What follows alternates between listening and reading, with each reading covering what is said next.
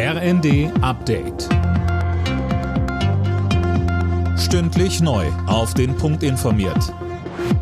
Ich bin Imme Kasten. Guten Abend.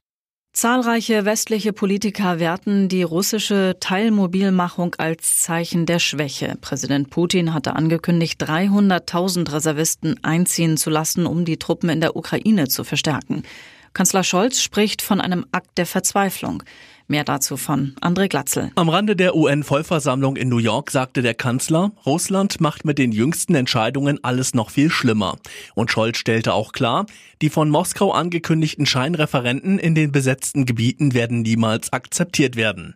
Deutliche Worte auch aus Brüssel. Die Ankündigung ist ein weiterer Beweis dafür, dass Putin nicht an Frieden interessiert ist, so der EU-Außenbeauftragte Borrell. Trotz russischer Teilmobilmachung, die Bundesregierung will weiter keine Waffen an die Ukraine liefern, mit denen Russland direkt angegriffen werden könnte. Das betrifft vor allem westliche Kampfpanzer.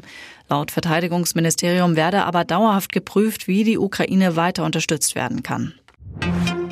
In Deutschland wird mit Hochdruck gegen kriminelle Banden ermittelt. Im vergangenen Jahr ist die Zahl der Ermittlungsverfahren um 17 Prozent gestiegen auf gut 700.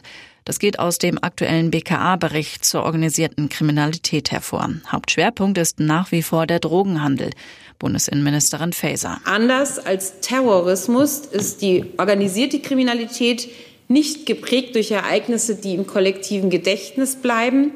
Aber organisierte Kriminalität ist ein wachsendes Phänomen mit erheblichen Auswirkungen auf unsere Gesellschaft.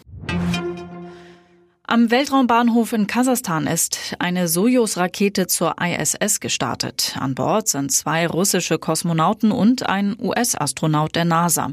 Sie bringen unter anderem medizinische Artikel und wissenschaftliche Geräte mit ins All.